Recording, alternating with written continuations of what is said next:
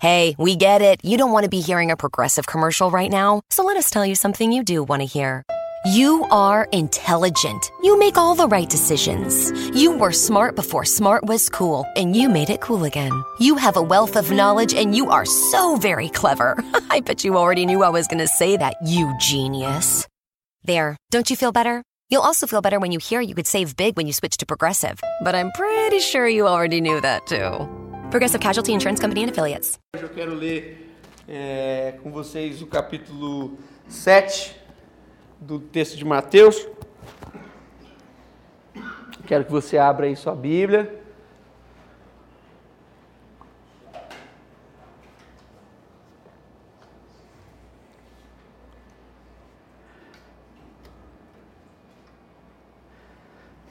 Nós vamos ler do versículo 7 até o 11, Mateus 7, 7 até o 11. Diz assim: Pedi, eu vou ler na minha versão antiga, que é o que eu gosto mesmo. Na sua eu acho que vai estar diferente, mas aqui diz assim: Pedi e dar-se-vos-á, buscai e achareis, batei e abre-se-vos-á. Pois todo o que pede, uh, pois todo o que pede, o que, o que busca encontra, e o que bate abre-se-lhe-á. O qual dentre vós é um homem que, se porventura o filho pedir pão, lhe dará uma pedra? Ou, se porventura pedir um peixe, lhe dará uma cobra?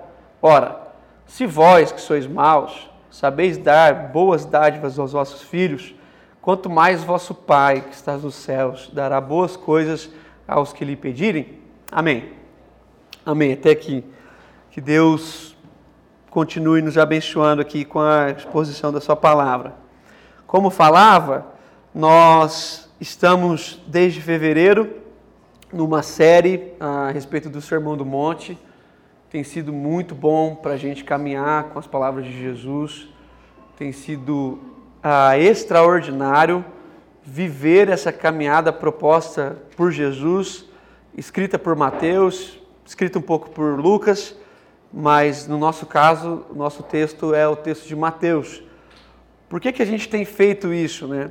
Porque nós estamos entendendo né, que o Sermão do Monte, ele, ele é, ele contém a maior densidade de ensino de Jesus. Nós nem cremos que Jesus falou assim nessa ordem, não é isso. Mas nós cremos que quando Mateus, inspirado pelo Espírito, obviamente, ele, ele, ele escreveu esse texto de uma forma tão, tão, tão organizada, tão clara, tão inteligente, ele estava querendo propor aos seus leitores uma densidade de ensino suficiente para transformar o ser humano, para formar esse homem essa mulher de Deus na estatura de Cristo e por isso ele traduz o ensino de Cristo, para que a gente, lendo o ensino de Cristo, possa ter esse espírito de Cristo e seja forjado em nós o Cristo. O espírito do Cristo em nós, trabalhando todas as nossas emoções, toda a nossa ansiedade, toda a direção, a questão financeira. Então, quando você lê Mateus, capítulo 5 até o capítulo 7, você se dá conta que praticamente praticamente o Sermão do Monte responde a todos os dilemas da vida. É muito doido isso. Um texto tão curto, com uma densidade tão, tão profunda. Você quer saber sobre dinheiro? Leia o Sermão do Monte. Quer saber sobre perdão? Leia o Sermão do Monte. Quer saber sobre casamento? Você leia o Sermão do Monte. Como lidar com os amigos? Leia o Sermão do Monte. Quer saber da obra de Jesus? Você lê o Sermão do Monte. Então, assim, é muito rico e é por isso que a gente está sem pressa. Na semana passada, o Rafa trouxe aqui para nós um dos textos mais emblemáticos e que talvez sejam usados com, com, com a maior uh, indelicadeza. É o texto lá que Jesus fala que a gente não pode entregar aos cães uh, e aos porcos as nossas pérolas. Né? E foi muito bom a gente perceber que nós temos coisas que são valiosas. Nós precisamos identificar Quais são as pessoas que nós entregaremos o que para nós é valioso? Quais são as pérolas da nossa vida? Muitas vezes a gente reduz esse texto a apenas a questão do evangelismo, não evangelizar quem não precisa. Meu Deus do céu, são os porcos que precisam do evangelho, né? É, são os cães que precisam, assim como nós.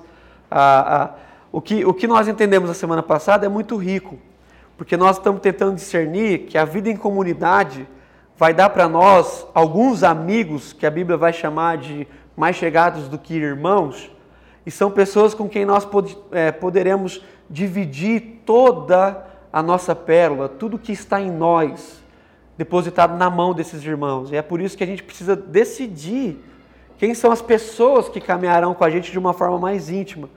E, é, e, e dentre todas elas, obviamente que Jesus é aquele que toma todas as nossas mazelas e que nos cura. Bom, aqui, quando nós lemos esse texto, é, porque parece que uma mudança radical, né?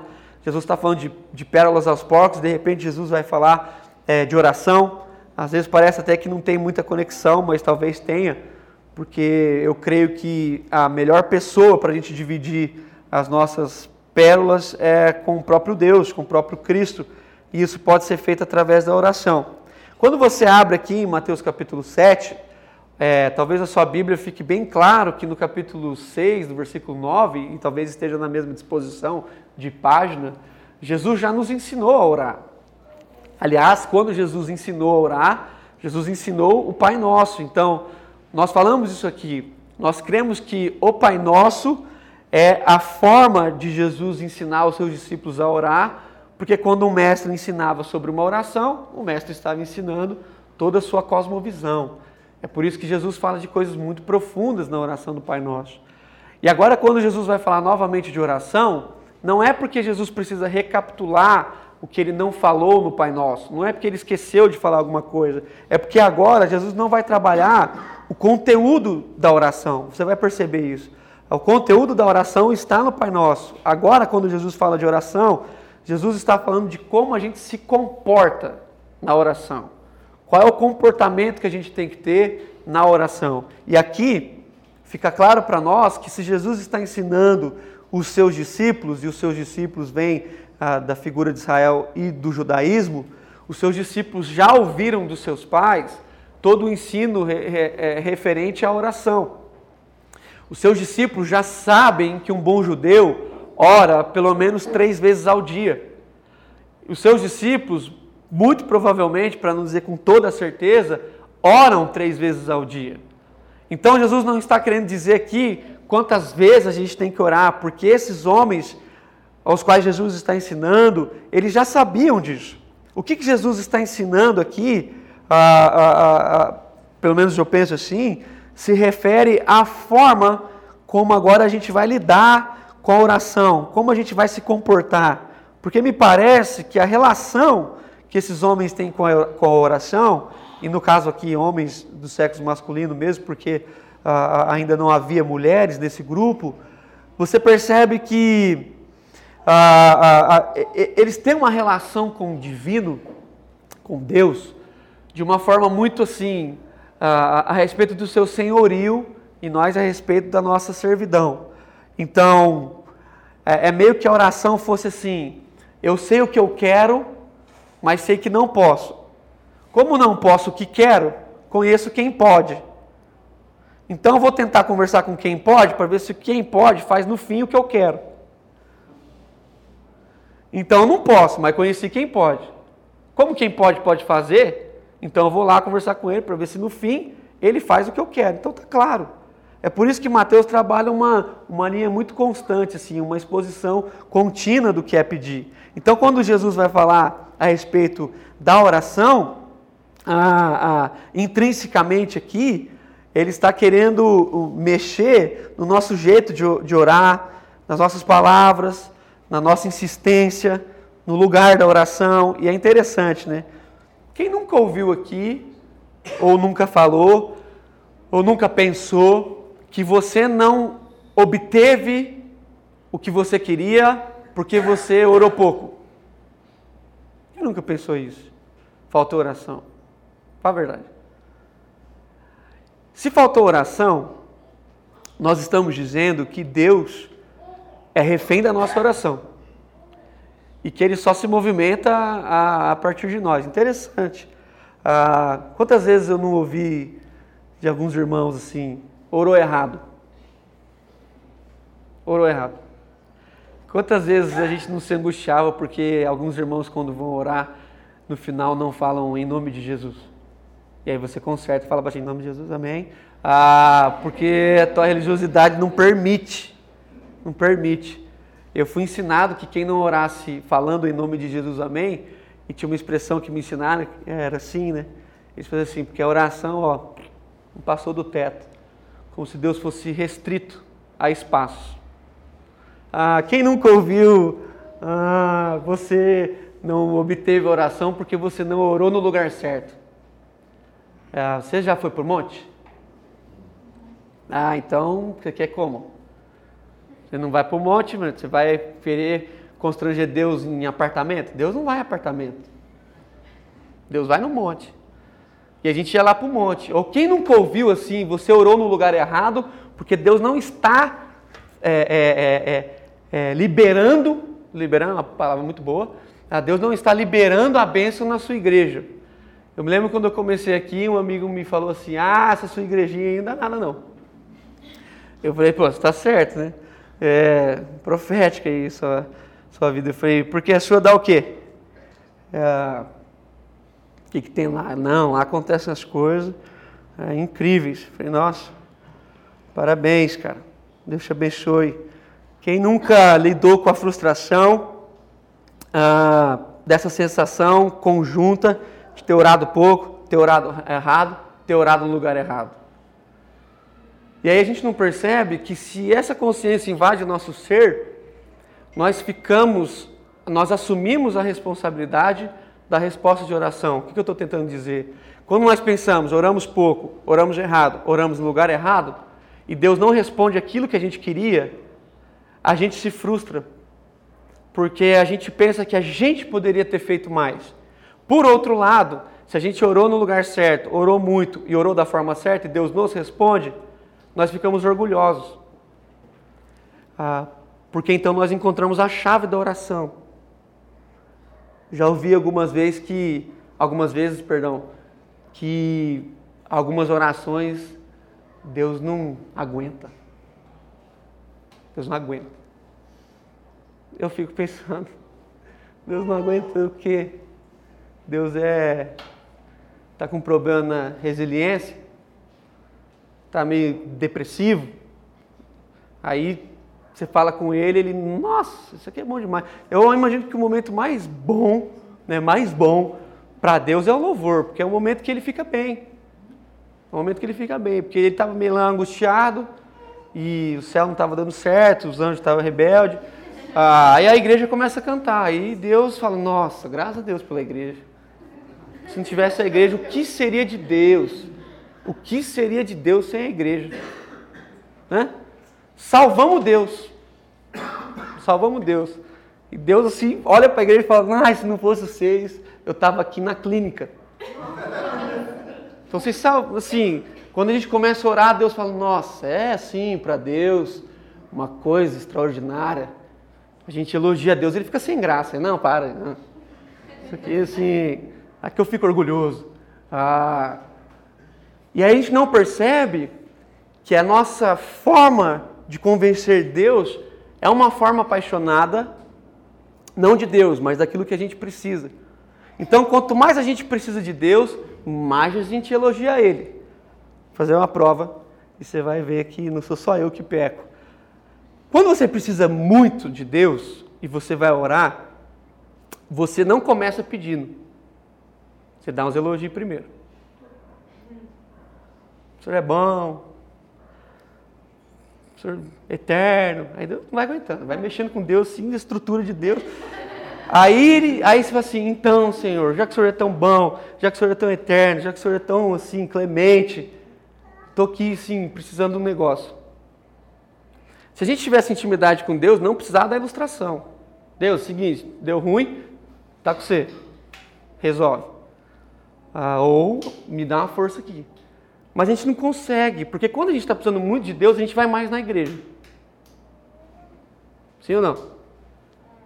E quando a gente precisa de mais de Deus, de um favor mirabuloso, a gente se entrega mais no louvor, sim ou não? Para ver se Deus, de repente, comovido em seu ser, com crise de natureza, Deus fala assim: Não, esse irmão, olha aí o que ele está fazendo, ele não consigo, libera aí, Espírito. Ah, dá uma força. E aí o Espírito vai, aí você, vai lá, Jesus, vai, faz a festa. Fica à vontade, porque a gente também deixa Jesus à vontade às vezes, né? Fica à vontade entre, entre nós. Jesus fala, obrigado. Se não fosse vocês, eu estaria sem graça. Ah, ah, ah. A gente vai usando umas coisas assim muito sem sentido. E pouco percebemos que isso tudo vai nos levar a um orgulho ou a um, uma ansiedade profunda. Quando o Tiago fala uma das coisas brilhantes, fala várias coisas, mas Tiago capítulo 4 vai trabalhar a questão de uma oração, e ele diz assim: vocês oram e não obtêm o que vocês estão pedindo, porque vocês pedem mal. E quando o Tiago vai falar, o que é pedir mal então? É pedir certo? Me mostra, Tiago. Ele diz assim: vocês pedem mal porque vocês pedem coisas para se esbanjar nos seus próprios prazeres. E pensando numa figura é, moderna e até por conta de um remake uh, do filme, né? Você, você, Deus, o nosso Deus, às vezes se parece muito com, com o gênio do Aladim lá. O gênio do Aladim. Você bota ele assim na, numa lâmpada, numa um recipiente assim, e de vez em quando você dá uma raspada lá para ver se ele emociona e sai de lá e você pede uma coisa para ele, mas ele volta. Também não fica tão à vontade assim não. Se você sai daí quando eu te pedir só, senão você entra de volta. E aí Deus, ele, ele, ele é manipulado pela forma como, como a gente insera aquela lâmpada, ou pelos pedidos que a gente tem para fazer, e, e, e a gente tem que lidar com esse gênio que é o nosso Deus, e parece que a chave da bênção, como a gente sempre ouviu, a chave da bênção está nas nossas mãos. Nós ligamos e desligamos o que queremos. E se você não desliga, é porque você está em pecado. Quantas pessoas não estão hoje ah, desiludidas porque não conseguiram conviver com uma questão vivida em igreja e a palavra que trouxeram para esse irmão, para essa irmã é você está assim porque está em pecado. Como se o nosso pecado tirasse Deus do lugar que Ele está. Como se Deus levasse em conta os nossos pecados. Se Deus levasse em conta os nossos pecados, não tinha reunião, não tinha família, não tinha mais nada. Deus não leva mais em conta por conta do seu amor, do seu perdão. A teologia é tão boa que ela nos ensina que Deus já perdoou todos os pecados, até aqueles que você ainda não cometeu. Isaías vai dizer para a gente que Cristo levou em si todas as nossas dores. E a gente precisa entender que nessa figura da oração, ah, eu estava pensando essa semana e hoje, hoje mais cedo, eu fiquei pensando que às vezes a gente lida com Deus e com a igreja como se Deus fosse dono de um balcão, de um, um, um, um galpão. Tenho essas coisas assim, não significa nada. Mas assim, para mim faz sentido. Ah, Deus é dono de um galpão e dentro desse balcão tem todas as orações. Tá tudo lá nas gavetas certinho e essas são as respostas. E ele tem a chave. E aí, se, claro, né? Se Deus tivesse um balcão, um galpão, e falasse assim, gente, Deus alugou um galpão aqui na industrial e botou lá todas as respostas. Vai começar às 7 horas o atendimento. Que hora você chegava lá? Cedo, hein? Por que você chegaria cedo? Para não correr o risco de alguém chegar lá e pegar antes de ser a benção que é tua. E aí você chegou cedo empolgado, mas o galpão de Deus é diferente. Tem várias entradas e várias saídas. Aí você chega lá na primeira entrada que você acha que é da frente, depois você descobre que é do fundo. Ah, e aí você chega lá e Deus fala assim, Deus, cheguei primeiro, vim buscar minha bênção. E Deus vai. Vai buscar, claro, ele está refém da gente. Ah, ele vai, obedece certinho. E ele vai lá buscar a bênção. Só que no meio do caminho, outro cara grita lá, ó oh, Deus, eu vim buscar minha bênção. Aí Deus esqueceu da sua e foi buscar dele. E aí ele pega, entrega para dele, você começa a gritar, mas ele já não mais te ouve. Aí você pensa, vou ter que, uh, vou ter que vir aqui, uh, voltar amanhã. Aí você volta amanhã e fala assim, Deus, ontem o senhor acabou me deixando esperando aqui, mas assim, o senhor vê como eu sou, né? Eu volto. É, eu tô aqui sim, eu confio mesmo. Aí ele fala assim, qual que era a sua benção mesmo? Tá, tá muita demanda, acabei esquecendo. Aí você fala para ele e ele vai buscar lá no galpão. Quando ele vai buscar, ele volta triste, cabisbaixo. Ele fala assim, não deu. Aí falou assim, por quê? Não, porque aquele rapaz justamente era aquilo lá. Ele pediu primeiro, o estoque aqui está meio limitado. Os anjos não têm, estão meio rebeldes, assim, não tem feito direito e aí é, não, não vai ter como. Imagina assim, a, a frustração que você iria embora. É muito estranho porque eu quero louvar a Deus por Ele não responder as nossas orações. Agradecer a Deus por Ele não levar em conta alguns desastres que a gente fala para Ele. Você imagina um ambiente onde todas as, as, as orações fossem respondidas? O caos. Você não ia ser casado com a mulher que está casada? Você não ia ter os filhos que você tem? Aliás, você não ia ser nem casado. Ninguém ia querer casar com você. Uh, ia ser o um caos. Você não ia ter o carro que você tem, você não ia ter nada. Uh, uh, você talvez estaria tão distante de você que no fim você estaria doente. E quando você fosse falar sobre a sua doença, sabe de quem seria a culpa?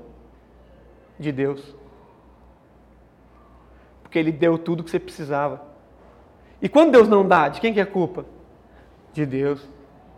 E é por isso que, Jesus está nos ensinando uma das coisas que eu considero ah, irrefutáveis, uma promessa irrefutável, é que ele vai dizer assim: se você, ele coloca ah, ah, essa questão num presente imperativo, ah, pedir, ah, ele diz pedir, ele diz batei, ele diz buscai.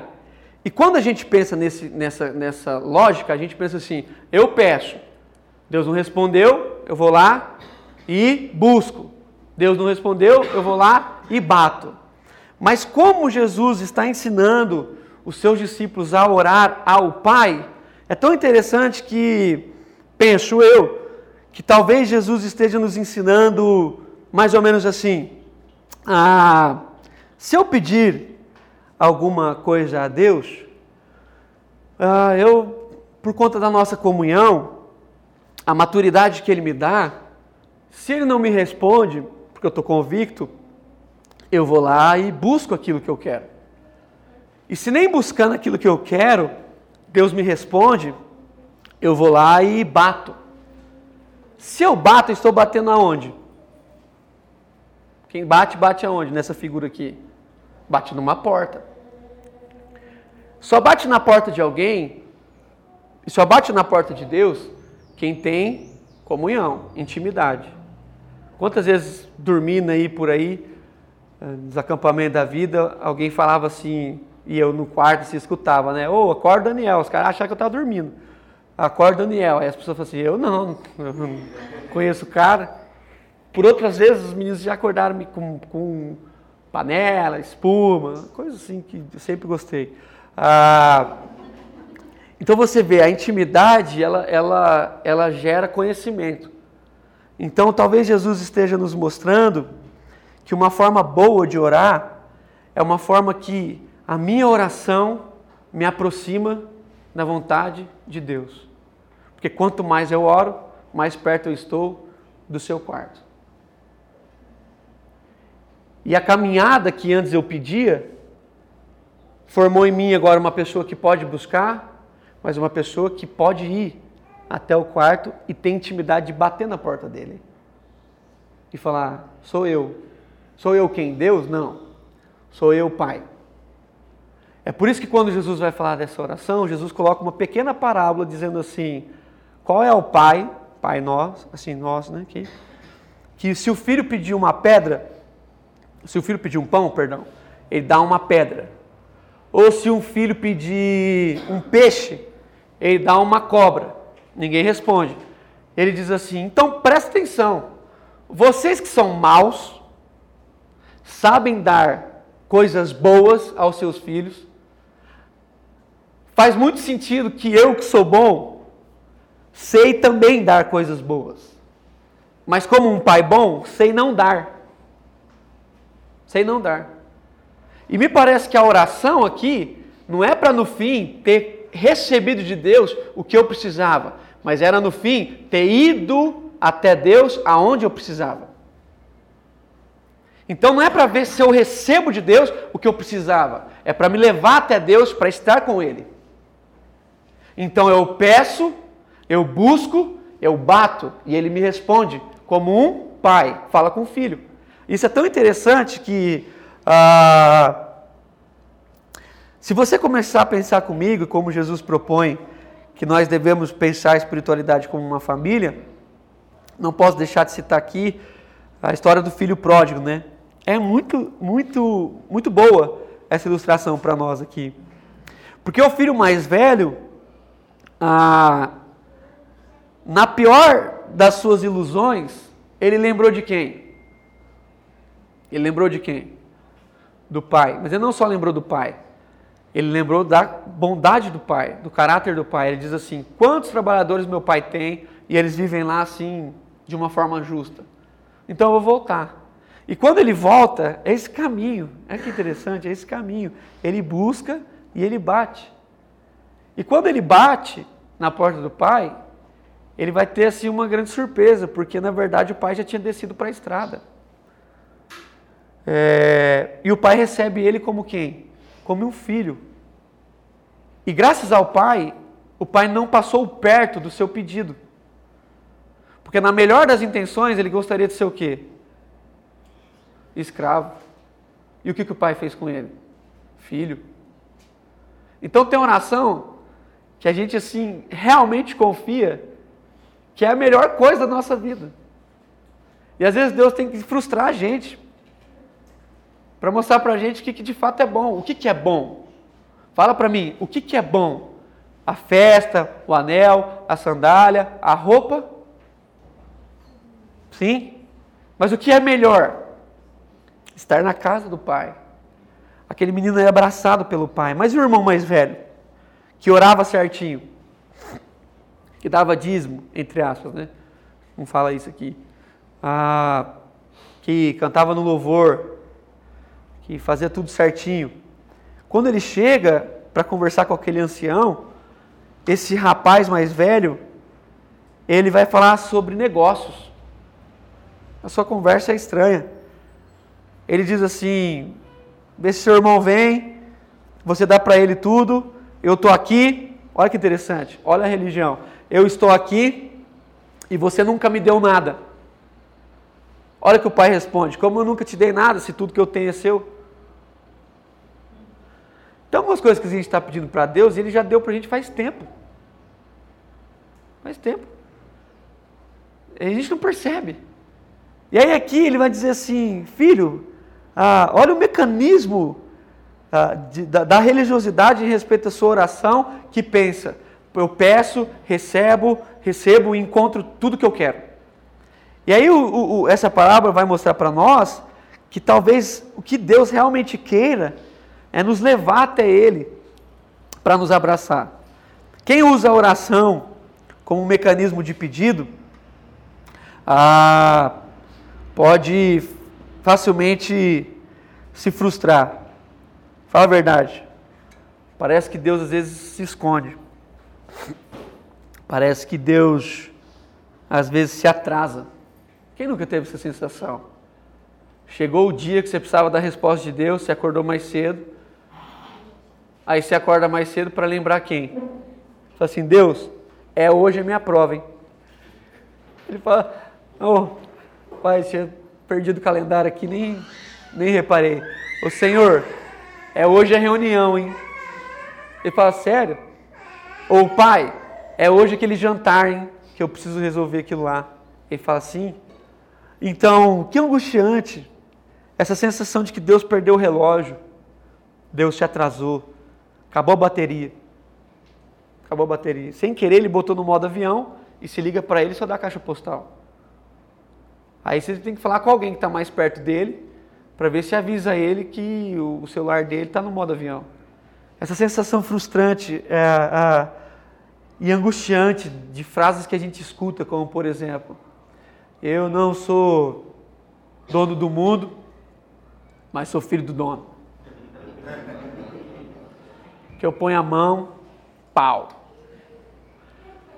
é, uns feiticeiros, né? O, o, evangelho tem muito macumbeiro, feiticeiro. Os caras fazem umas macumba boa lá e Deus fica favorecido. Ah, sou filho do dono, não entendo. Certa vez alguém me disse que eu não alcancei a benção porque eu não determinei. O Rubens gosta disso, né? É o DDD que você fala, né? Eu não determinei. Quem sou eu para determinar alguma coisa acerca de mim? Acerca dos meus sonhos irrelevantes? Acerca das minhas ideias que no outro dia já me arrependi de tê-las? Aí eu converso com o Eterno e tento trazer o Eterno para o meu tempo. Para ver se constrangido, agora ele se parece um pouco mais comigo, em vez de eu ir até a eternidade e entender na eternidade qual é a vontade eterna de Deus para mim. Interessante, quando Jesus fala com o Pai, quase todas as orações de Jesus, Jesus vai querer saber o quê? Irmão, ontem um rapaz me perguntou, angustiado, por que, que Jesus orava? É, é, eu falei assim, ai, pergunta para ele. É, sei, parece que é óbvio, né? É, Jesus ia tomar uma decisão e lá, e lá orava. Jesus ia para a cruz, ia lá e orava. Aliás, Jesus ora bastante, mais do que a gente. Deus ora mais do que a gente. Ah, me parece que Jesus ele está em, em constante sintonia com a vontade de Deus. Quando ele nos ensina a orar, ele diz assim: Pai, seja feita a tua vontade. Aqui, na oração do Pai Nosso. Lá no Getsemane, uma das últimas orações registradas, em angústia, Jesus clama dizendo: Seja feita a tua vontade. Então, para que, é, que, que é a oração? É para trazer Deus no nosso tempo e responder as coisas que a gente não tem noção qualificativos e quantificativos? ou para ir buscar em Deus as coisas que na eternidade ele já falou que aconteceria. É estranho isso. Porque se eu ir conversar com Deus, se eu ir conversar com Deus, ele me revela a vontade dele. E é por isso que a gente não quer ouvir Deus. Porque a maioria das coisas que Deus tem sobre nós e é a sua vontade estão em contraste com as nossas.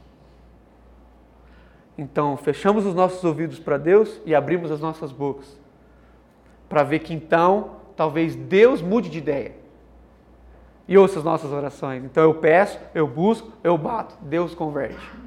Interessante. Jesus vai nos ensinar uma coisa profunda que para mim é um caminho de muita disciplina, de muita maturidade, que é entender que a, a oração é, não está no que eu falo, na hora que eu falo, na forma que eu falo ou no lugar que eu falo.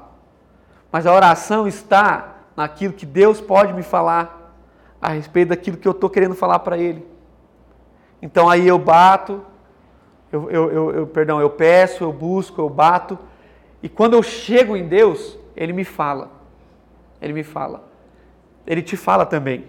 Então aqui, a oração que nos, Jesus nos ensina e que vai contra a verdade dos discípulos é que um judeu nunca oraria ao Abba Pai. Nunca. Porque Abba Pai é uma expressão judaica que os filhos chamam os pais em casa, na intimidade. Quando os mesmos filhos saem na rua, eles já não chamam seus pais de Abba. Porque Abba requer muita intimidade. E quando Jesus ensina os discípulos e a nós a orar, ele diz assim: quando vocês forem orar, orem ao Abba. O Abba. Quem é o Abba? É o pai do quarto. É o que entra na intimidade. É por isso que quando a gente for orar, aonde a gente tem que ir? No quarto, para encontrar com quem? Com o Abba. O que conhece as nossas limitações, as nossas, a, a, as nossas dores. Eu gosto de um texto bíblico, estou caminhando para o fim. O texto de, do Salmo 37, todo mundo, quase todo mundo deve ter meditado nele. Versículo 4 e 5 diz assim: Agrade-te do Senhor, e Ele satisfará os desejos do teu coração. Entrega o caminho ao Senhor, confia nele, o mais Ele fará. Eu creio nisso. Absolutamente. Creio nisso.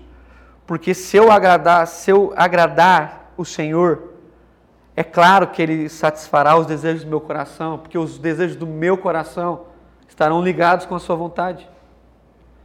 Claramente, é claro. É claro que se eu entregar o meu caminho ao Senhor e eu confiar nele, é claro que o mais Ele fará. Agora a gente lê aqui, às vezes confuso, a gente, a gente lê tipo assim: não entrego o meu caminho ao Senhor, não confio nele e por isso tenho que crer que o mais ele fará, que eu estou perdido. Então, meus irmãos, eu fui viajar na semana passada, fui ontem, vou hoje, ah, e todas as minhas viagens eu trago presente para os meus filhos, todas, todas. Pode ser Uberlândia, como eu fui ontem, eu trago. E, e aí a gente estava numa loja muito boa, uma loja, eu esqueci o nome, mas uma loja muito barata, rara, são as coisas baratas na Europa, né? Por causa da moeda. E a gente chegou nessa loja, Primark, lembrei. E aí todo mundo pegando as coisas, cara. Os caras que nem louco, brasileiro assim, pobre é que fica, fica, o cara se perde assim, né? Aí, ah, jogando as coisas no carrinho, todo mundo assim, não, precisa carrinho não. Depois de cinco minutos, ah, todo mundo, né? E foi muito engraçado, muito engraçado. Porque realmente as coisas estavam muito, muito baratas. Muito baratas. Aí eu comprei lá sapatinho, tênis, camiseta. Essa camisetinha do Matias aí trouxe de lá. Aí que sei que lá, pipipi, papapá. Aí eu fui pro caixa, também com a carrinho lá, né? Com aquelas carrinhozinhos. Aí cheguei no caixa comecei a pagar. Tá, pipi, babá, babá. Paguei. Cheguei na rua, os caras falaram assim, ô, você também pegou aquela camiseta? Eu falei, qual? Não, tá na promoção as camisetas ali, tava duas libras. Umas camisetas bonitas. Falei, caramba, você vai lá pegar? Eu falei, ah, vou mais não. Eu não gosto muito de loja, não vou mais não. Aí eu cheguei em casa para arrumar a mala, porque eu levei só a mala de mão e é um grande desafio, né? Comecei a arrumar as coisas, tal, tal, tal, tal. Aí eu reparei uma coisa, coisa estranha. Eu não comprei nenhuma peça para mim. Nenhuma. Nem de duas libras. Comprei nada. Comprei umas coisas, bastante coisas, para Carol, para Matias, para Sara, e nenhuma peça para mim. Aí eu estava orando hoje de manhã, Deus falou mais ou menos assim, Deus às vezes dá umas confundidas e fala comigo. Ah, aí ele falou assim no meu coração, tá vendo? Eu sou assim. Quando eu vou no shopping eu não compro nada para mim. Eu só tenho eu só tenho espaço no meu coração para os meus filhos. Isso me acalmou tanto, porque saber que o coração de Deus está voltado aos seus filhos é suficientemente bom para me livrar de qualquer tipo de angústia e ansiedade. Então, meu irmão, fique em paz, continue orando, busque, bata, mas tenha em sua mente que Deus está mais interessado em você do que você. Ele te ama. Ele sabe. Ele não precisa ser informado. Não precisa informar Deus assim, não, fique em paz, não precisa. Mas continua falando para ele. Então, oração não é para informar Deus. Oração é para falar com Deus as coisas que ele já sabe. Então, para que que é? É para falar com ele. Falar onde? Naquele lugar do quarto. Então, estou feliz demais. Feliz demais. Porque isso é libertador. Tira de nós expectativas. Tira de nós ansiedades de resultados. Amanhã vai ser resultado. Ah, se mata. Não dorme. Toma remédio. Por quê? Deus já sabe. E, mas e aí se não for o que você não quer? Eu aprendo a lidar com isso. Todos os dias eu faço coisas que eu não quero. Mas eu faço porque eu sou responsável. Eu não quero levar meus filhos na escola. Não quero, dá trabalho, tem que pôr os dois no carro, às vezes está dormindo, é chato. Mas eu tenho que fazer todos os dias. Então a vida não é assim a respeito daquela coisa que eu gosto de fazer. A vida é a respeito das coisas que eu devo fazer em Cristo. E Jesus sabe tudo que a gente deve. Então eu queria orar assim por mim e por você, porque Jesus está dizendo assim, meus irmãos, batam, busquem, busquem a Deus, batam na sua porta. Não achando que chegando mais perto dele ele vai responder o que você quer, mas naturalmente por ter chegado perto dele, ouvir o que ele quer. Então a resposta da sua oração Vou acalmar seu coração hoje aqui. Vou acalmar seu coração. A resposta do seu coração, a resposta da sua oração é a melhor. É a melhor. Você vai receber ela amanhã ou depois. Às vezes não é aquilo que você quer, quer, mas você fala assim, é melhor. É melhor. É melhor. Porque se um pai mau sabe dar para os seus filhos, imagine um bom. Então, irmão, é o melhor. É o, é o melhor momento da sua vida. É o melhor momento da sua vida. Fala uma coisa séria para você. Aquilo que aconteceu essa semana, que parecia que veio fora de tempo, não veio fora de tempo. É o melhor momento da sua vida para resolver as coisas que estão acontecendo na sua vida agora. Porque se não fosse agora, não seria nunca. Eu não sei do ontem, muito menos do amanhã. Eu creio no agora. E agora Deus está dando responsabilidade para a gente lidar com esses fatos. Então, que Deus te abençoe mesmo. Que você amanhã, ao entrar no escritório, na sala de aula, ah, sei lá, ou em casa, ah, você possa discernir sim. A minha oração está me levando para perto de Deus ou está tentando trazer Deus para perto de mim? Eu quero ouvir dele o que eu preciso? Hã? Ou dele o que eu devo? Então, assim, queria orar agradecendo a Deus, porque a sua palavra liberta. Liberta. Então a gente não tem, assim, por que ficar ansioso. Tá vendo que as coisas são crescentes? Pouco tempo atrás a gente falava de ansiedade, agora a gente está falando de oração. E para que é a oração? Para nos livrar da ansiedade. Saber que Deus está cuidando de tudo, fazendo tudo certinho, não está atrapalhado, não perdeu o relógio, não está fora de tempo, nem perdeu a chave do escritório. Deus está bem. Ele sabe. E isso é para você ficar em paz. Quero lembrar a frase de Jesus e acabo com ela. Jesus disse aos seus discípulos: A minha paz vos dou, e não vou lá dou como o mundo a dá. Então, que a paz do Senhor seja sobre sua vida sobre a vida da sua família, sobre os seus filhos e que você tenha certeza que as suas orações só são significativas se te levarem para o centro da vontade de Deus. Em nome de Jesus. Baixe sua cabeça, vamos orar. Pai, tua palavra está nos orientando a uma questão gradativa: pedir, buscar e bater. Obviamente que cada um de nós está numa fase da vida, ou estamos pedindo, ou estamos buscando, ou estamos batendo.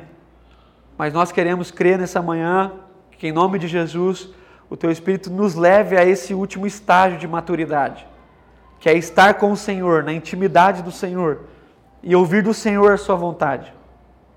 Afaste de nós todo espírito de, de ansiedade, tira de nós todo medo, Tira de nós toda a represária assim, do inimigo. Tira mesmo, livra a nossa mente.